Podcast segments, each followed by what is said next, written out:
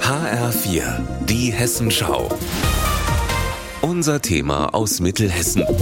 Mit Michael Pörtner, schönen guten Tag. Überall mangelt es an Fachkräften, Bäcker, Metzger, Heizungsinstallateure in der Krankenpflege.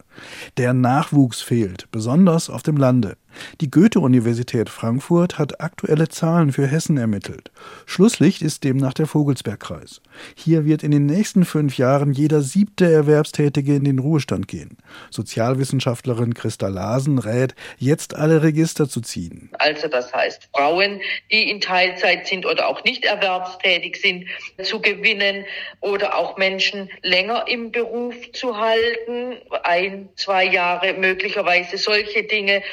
Arbeitslose zu aktivieren. Die Ausbildung in den Betrieben muss für junge Menschen attraktiver werden. Bei der Kreisverwaltung in Lauterbach weist Vizelandrat Jens Mischak besonders auf die Schnuppertage in den Ausbildungsbetrieben hin, die wieder im März stattfinden. Na, die Resonanz äh, beispielsweise auf die Tage der Ausbildung ist äh, steigend, die ist auch gut. Wir haben die Ausbildungsmesse als ein weiteres Instrument und äh, wir merken, glaube ich, schon, dass die Menschen schon danach fragen, naja, was kann ich selbst denn auch dafür tun? Die Berufsschulen besser ausstatten, Studienabbrecher gewinnen, Flüchtlinge als Arbeitskräfte. Im Landratsamt geht man aber davon aus, dass es Flüchtlinge eher in die Städte als aufs Land zieht. Außerdem seien manche nicht qualifiziert genug.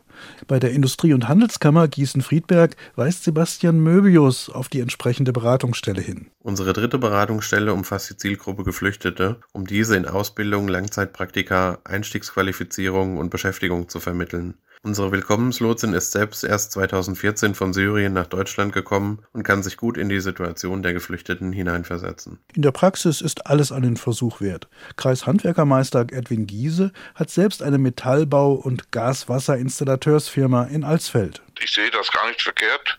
Wir haben im eigenen Betrieb einen jungen Eritreer ausgebildet, der noch bei uns im Betrieb ist und der hervorragende Arbeit leistet.